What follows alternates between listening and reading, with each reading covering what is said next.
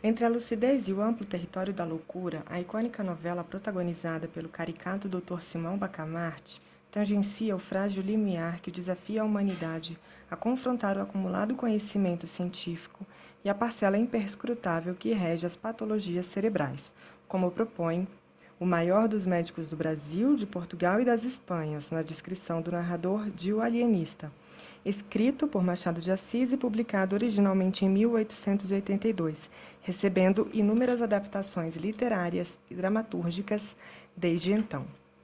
A irreverente crônica de Itaguaí ironiza o cientificismo naturalista oitocentista em um enredo com traços de crítica política e profunda sondagem da estrutura morfológica de seus personagens. O Alienista, quarto episódio de Contos de Machado, quinta temporada do canal.